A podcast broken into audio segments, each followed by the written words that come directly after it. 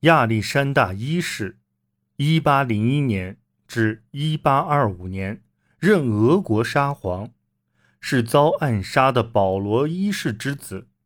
一八零五年参加第三次反法同盟对抗法国。一八零七年被迫与拿破仑签订《提尔西特合约》，积极参与第四次反法联盟。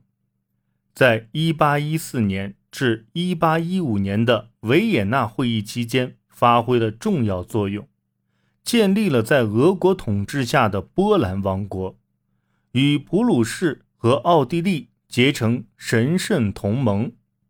在奥地利首相梅特涅的影响下，其先前承诺的自由主义统治，逐渐转变为保守统治。